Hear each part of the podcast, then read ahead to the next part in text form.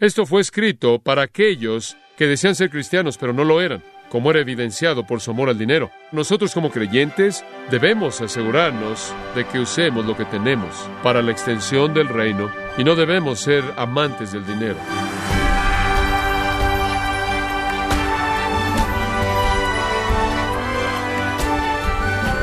Estamos muy agradecidos por su sintonía en Gracia a vosotros con el pastor John MacArthur. En noviembre de 1922, el arqueólogo Howard Carter descubrió la famosa tumba del faraón, Tutankamón, que incluía sus riquezas, las cuales los egipcios pensaban que las necesitaría en la eternidad, pero irónicamente, esas riquezas no están en la eternidad, sino que están siendo exhibidas en un museo. Pero entonces, ¿cuál es el propósito de las riquezas materiales? ¿Y cuál debería ser nuestra actitud al respecto? Hoy, el pastor John MacArthur, en la voz del pastor Luis Contreras, concluirá un sermón titulado Juicio contra los ricos impíos en la serie El peligro de amar el dinero, aquí en gracia a vosotros. Regresemos a Santiago y vamos al capítulo 5 y refresquemos nuestro pensamiento por un momento y después completaremos este pasaje.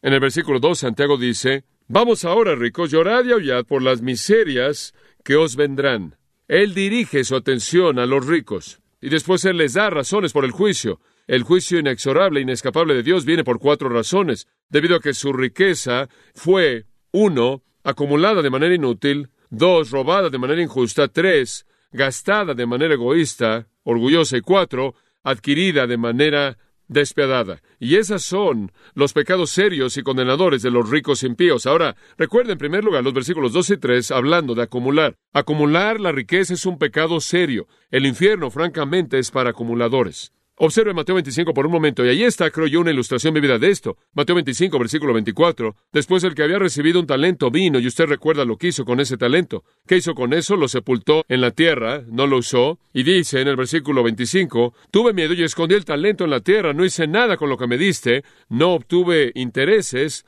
no hubo utilidad espiritual, ya que esta parábola es para ilustrar la inversión espiritual, no la inversión financiera.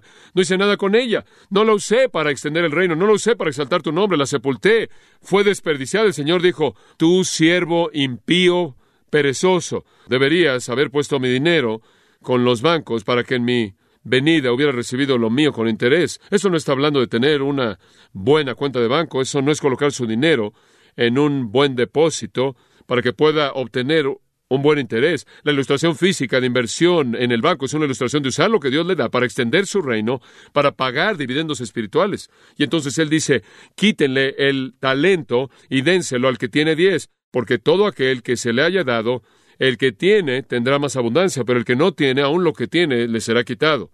Y después el versículo 30, echad al siervo inútil a las tinieblas de afuera, Ahí será el lloro y el crujir de dientes. Envíenlo al infierno. Él acumuló su tesoro.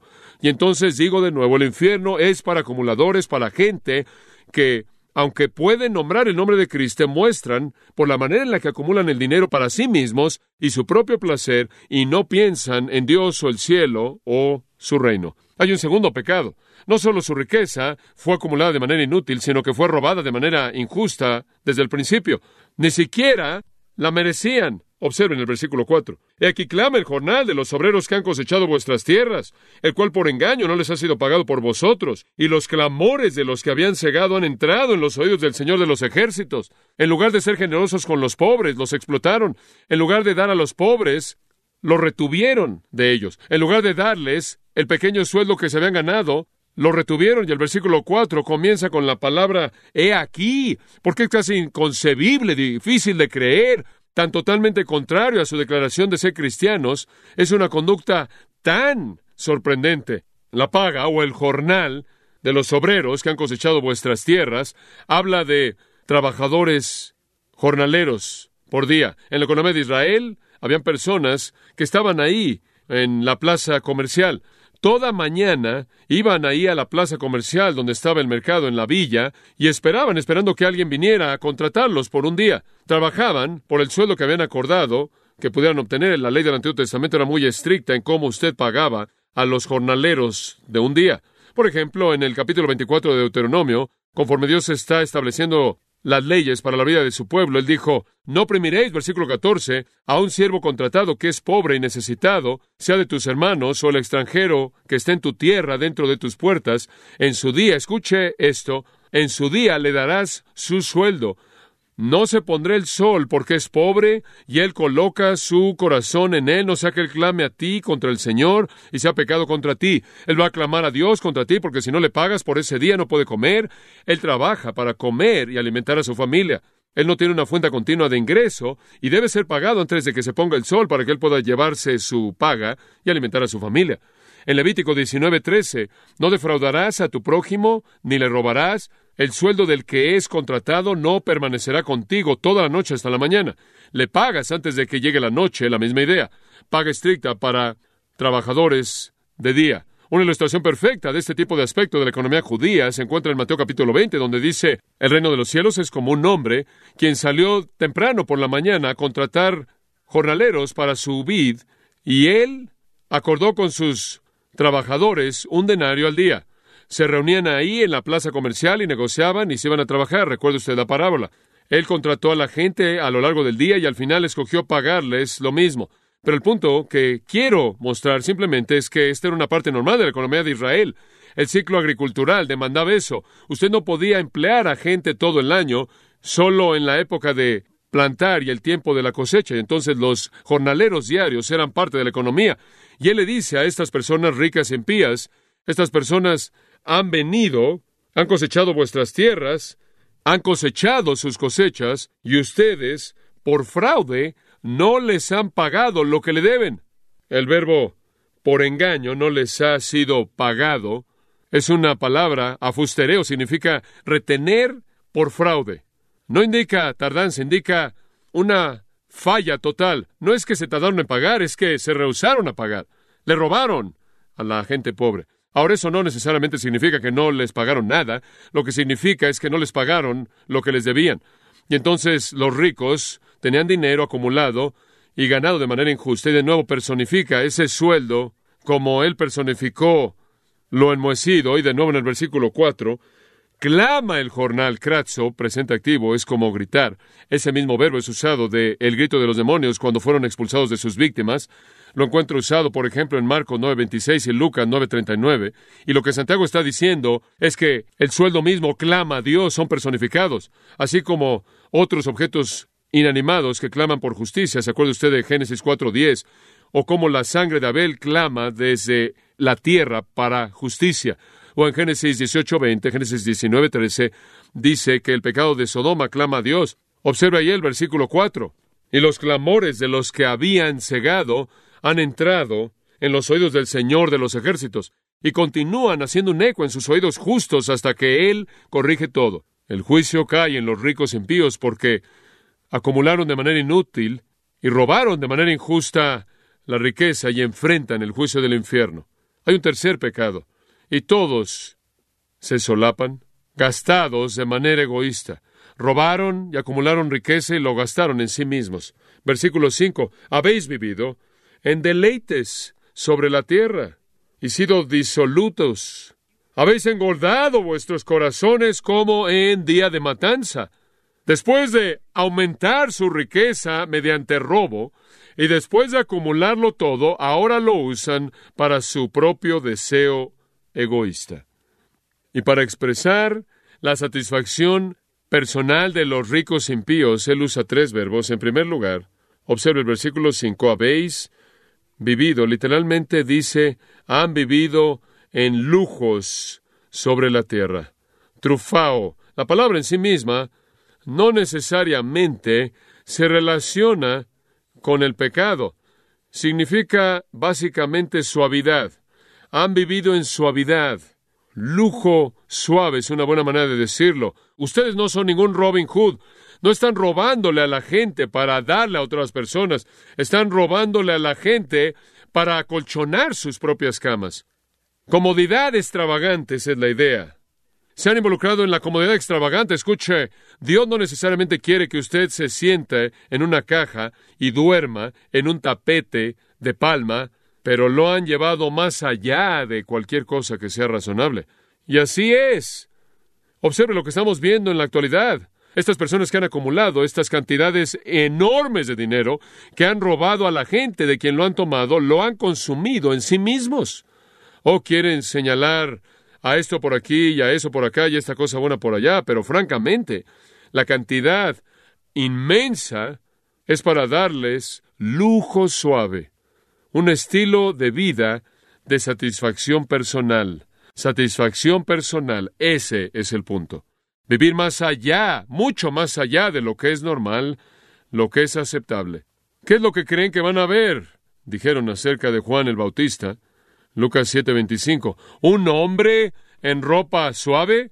He aquí los que están vestidos de manera atractiva y viven de manera delicada, están en las cortes de los reyes.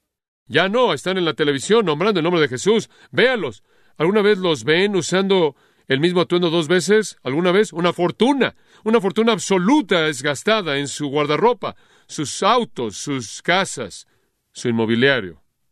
Simplemente sigue su estilo de vida. Y sigue. Lujo suave. Después él dice, y sido disolutos. O como lo expresa una versión, han llevado una vida de placer disoluto. Dicho de una manera simple, usted se ha entregado al vicio. El lujo lleva al vicio. Usted comienza a vivir la vida suave y es demandante, y comienza a consumirse usted con su propio placer, y su propio placer se apodera y después quiere todos los placeres que desea, y el lujo se convierte en el vicio. Pero la que vive en los placeres está muerta mientras vive. 1 Timoteo 5:6 dice, pero la gente disfruta, viven ese placer disoluto, esa vida llena de vicio descontrolado que realmente comienza cuando alguien quiere todo lo que lo hace sentir bien. El lujo suave lleva al vicio, hunde a la gente en la disolución. Una vida sin abnegación es una vida que pronto se sale de control en toda área. La gente que está totalmente preocupada con el lujo y el placer no se puede controlar a sí misma. Un hombre con dinero cierra sus ojos a las necesidades de otras personas, cierra sus ojos a la obra de Dios, pero tiene sus ojos muy abiertos para satisfacerse a sí mismo y vive para satisfacerse a sí mismo. Y después, en tercer lugar, y este es un clímax, él está descendiendo en la escalera y entrando a mayor profundidad en el foso. En tercer lugar, él dice, habéis engordado vuestros corazones. Deténgase en ese punto. Trefo significa alimentar. Nutrir o engordar es usado de un animal, es usado en la Septuaginta de Jeremías 46, 21, acerca de engordar animales. ¿Y qué es lo que hace usted cuando tiene un animal? Si alguna vez ha tenido ganado o algún tipo de animal así, usted lo engorda para qué? Para la matanza, ese es el punto. Lo engorda usted porque entre más gordos estén, va a traerle más beneficio y esa es la razón por la que lo engorda. Y él les dice, ustedes han engordado sus corazones, se han saciado a sí mismos. Es correcto, se han satisfecho a sí mismos al límite. Si lo han querido comprar, lo han comprado. Si han querido hacerlo, lo hacen. Y han bebido hasta dejar la copa vacía. Comenzaron con lujo suave y después se llevaron al vicio y han saciado todo deseo que han tenido. Cuando dice que han engordado sus corazones, significa sus deseos internos. Buscaron satisfacer todo deseo personal. Eso me recordó de un hombre, su nombre era Salomón y escribió un libro llamado Eclesiastés, y esto es lo que él dijo en el capítulo 2, versículo 4. Hice para mí grandes obras, construí casas, planté vides, hice jardines y planté árboles de todo tipo de frutos, construí contenedores de agua para regarlos ahí, con la madera que producen los árboles. Compré siervos y siervas y tuve siervos nacidos en casa. Tuve muchas posesiones de ganados y rebaños, más allá de los que estaban en Jerusalén antes de mí. También acumulé plata y oro y el tesoro peculiar de reyes y de las provincias, y conseguí cantores y cantoras y los deleites de los hombres de los hombres como instrumentos musicales y de todo tipo. Hombre, tuve una fiesta larga y era maravilloso. Un hombre modesto, ¿verdad? Y me aumenté más que todos aquellos que fueron antes de mí en Jerusalén. También mi sabiduría quedó conmigo, y todo lo que mis ojos desearon, lo tuve. No contuve mi corazón de ningún gozo porque mi corazón se regocijó en toda mi labor y esta fue mi porción de toda mi labor. Trabajé, por ello lo merecía, y después vi las obras de mis manos, que mis manos habían hecho, y el trabajo que había yo trabajado, y aquí no fue nada, y no hubo utilidad debajo del sol. Todo era vanidad. Y Salomón dice, lo tuve todo y no fue nada. Peor que eso, peor que no ser nada, trae juicio. Observe la pequeña frase al final del versículo 5, como en día de matanza. ¿Qué es un día de matanza? Tiene que ser un día de juicio. Es un retrato aterrador de juicio. ¿Sabe cómo mataban a los animales? De la misma manera en la que los matan en la actualidad. Cortaban su garganta. Ustedes simplemente son unas vacas gordas dirigidas al punto en el que sus gargantas van a ser cortadas. Es un lenguaje muy, muy vívido. Y los impíos ricos, quienes han acumulado de manera inútil el dinero, que han robado de manera injusta, y lo han usado para satisfacer sus deleites temporales, simplemente son como animales engordados esperando el juicio de Dios. Dice usted, ¿hay esperanza alguna de que algo cambie? Claro, si hubiera arrepentimiento y fe salvadora verdadera.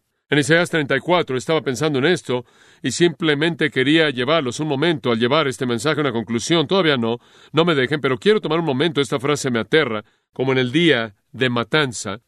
Estaba leyendo Isaías 34, porque mi espada, versículo 5, será sacada en el cielo, Eca vendrá en contra de Dom y en contra de la gente de mi maldición para ser juzgados. La espada del Señor, la espada de Jehová está llena de sangre.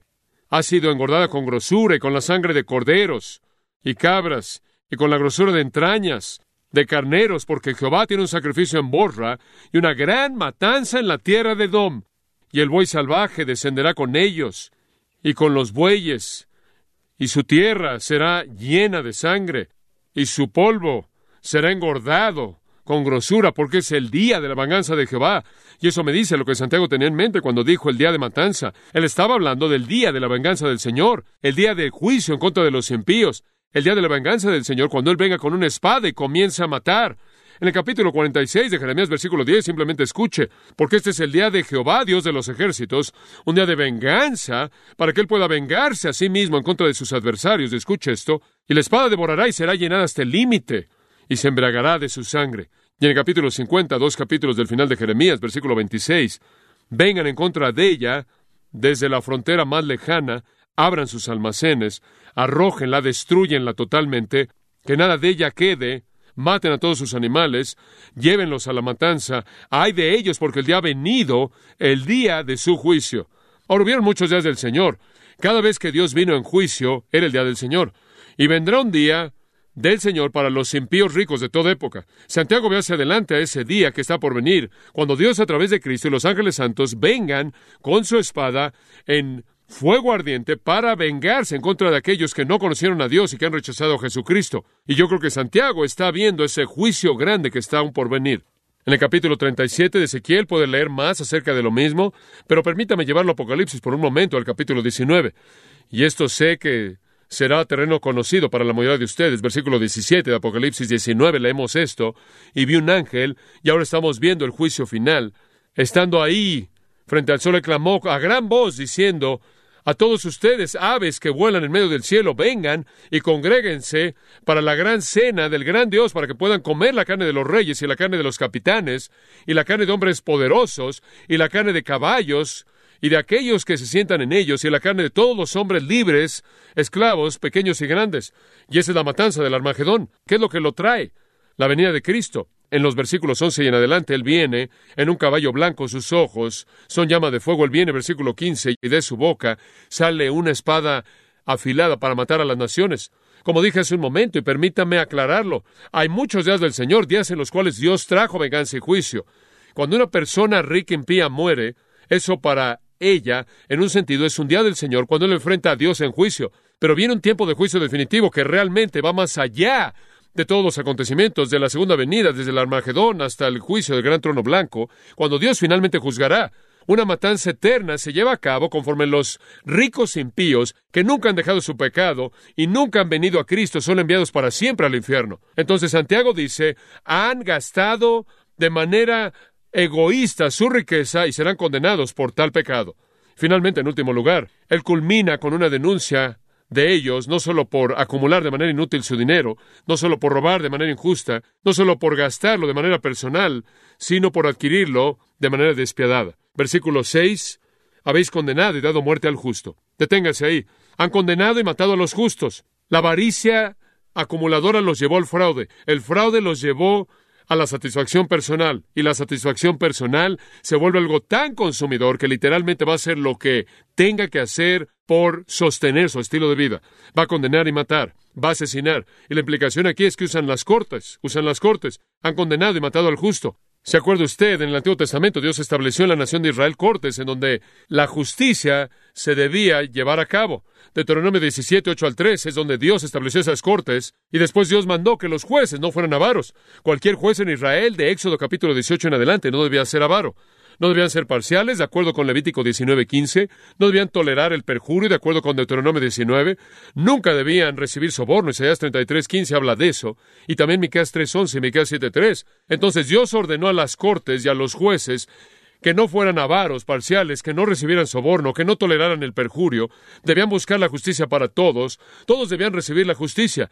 Y sin embargo en Israel en la antigüedad hubo una tremenda corrupción. Tremenda corrupción. Amós vuelve a escribir de esto. Conozco sus múltiples transgresiones, Amós 5.12, y sus grandes pecados, afligen al justo, reciben soborno, y los jueces se vuelven del pobre en la puerta. Después en el versículo 15, odien la maldad, amen el bien y establezcan la justicia. Dios dice han cometido perjurio, inclusive han sido sobornados, han pervertido la justicia. Es algo bastante estándar. Los ricos siempre tratan de usar el sistema para afectar negativamente a los pobres. La palabra habéis condenado, catadicazo, significa sentenciar a alguien, y la palabra dado muerte, foneo, significa asesinar. Han sentenciado a la gente y realmente los han asesinado. Homicidio judicial. Literalmente han usado a las cortes para asesinar a la gente. Regrese a Santiago 2.6. Ya tuvimos una referencia a eso. ¿Han menospreciado a los pobres? ¿Acaso los hombres ricos no los oprimen y los llevan delante de las cortes? Claro, eso es lo que tenían que soportar. El asesinato de la encarcelación de gente inocente. En la actualidad la gente usa las cortes para enriquecerse, para abusar de los inocentes. Por lo menos las usan para demandar. Y entonces el punto que quiero que vean aquí es que Santiago está diciendo, comienzan acumulando. Acumularon su fortuna en parte debido a que están defraudando a otros comienzan entonces a gastarlo en sus propias concupiscencias, las cuales los han llevado a que estén ustedes tan consumidos que literalmente destruyen a la gente en el proceso, los destruyen. Y Santiago termina con la condenación de manera interesante, con una declaración interesante acerca de estas personas pobres que han sido abusadas. Y él nos hace resistencia, y él nos hace resistencia. Claro que es difícil ser dogmático acerca de quién es el él, pero la mejor manera de tomar al él es el justo, el inocente que fue abusado, el inocente que fue destruido debido a que los ricos impíos buscaron satisfacer sus lujurias. Él no los resiste, quizás es un creyente y en la gracia de la mansedumbre de Cristo no pelea, no se la devuelve, quizás quiere ser como su Señor, de quien Pedro dijo, a quien le maldecían cuando le maldecían, no respondía con maldición, sino encomendaba la causa al que juzga justamente. Quizás él quería vivir esas verdades maravillosas del Sermón del Monte en Mateo 5. ¿Se acuerdan, no es cierto, del versículo, creo que es el 39? Cuando alguien los hiera en la mejilla derecha, vuélvanle también la otra. Y si un hombre los va a demandar en la ley y les va a quitar su abrigo, dénselo. Y todo aquel que los mande a ir una milla, esto es cargar su carga, vayan con él dos. Denle al que pide y del que tome prestado de ustedes, no lo retengan. Quizás este es un creyente justo tan maravilloso. La palabra justo aquí significa justo, es una persona justa. No se venga, quizás es tan rico en fe que se encomienda a Dios como Cristo lo hizo. En un sentido, eso inclusive lo hace peor. ¿Y por qué la condenación de los ricos? Debido a su acumulación inútil, su robo injusto, su gasto personal y su adquisición despiadada, satisfaciendo sus lujurias a expensas de la destrucción de cualquier persona y cualquier persona que se mete en su camino. Qué manera tan terrible de desperdiciar lo que Dios nos ha dado. Esta semana estaba leyendo también acerca del conde Sinsidorf. Él fue un alemán que vivió alrededor del 1700 al 1760. Él fue clave, por la gracia de Dios, en comenzar una sociedad misionera conocida como los moravianos, quienes realmente fueron pioneros en las misiones a nivel mundial. Él era muy rico. Y él dio todo lo que tenía al ministerio para esparcir el Evangelio a través de la misión moraviana. la antítesis misma de todo lo que vimos aquí. Cualquier persona que tiene recursos toma una decisión para usarlo para el reino o para desperdiciarlo y terminar en el juicio de Dios. Debemos asegurarnos de que usemos lo que tenemos para la extensión del reino, para la gloria del Señor. Debemos usar todo recurso que tenemos por causa de la exaltación de Cristo. Que así sea, especialmente en estos últimos días. Acompáñeme en oración. Padre, sabemos que estas cosas no son nuevas para nosotros, pero qué recordatorio tan refrescante y necesario son, porque qué fácil es que nosotros caigamos en la trampa materialista terrible de la época en la que vivimos. Ayúdanos a no caer en los pecados de los ricos impíos que serán juzgados. Ayúdanos a no acumular de manera inútil, sino a dar y dar y dar y dar y después confiar en que tú vas a volver a dar, así como toda temporada vuelven a crecer las cosechas. Ayúdanos a vivir por fe. Para ese fin oramos por la causa de Cristo. Amén.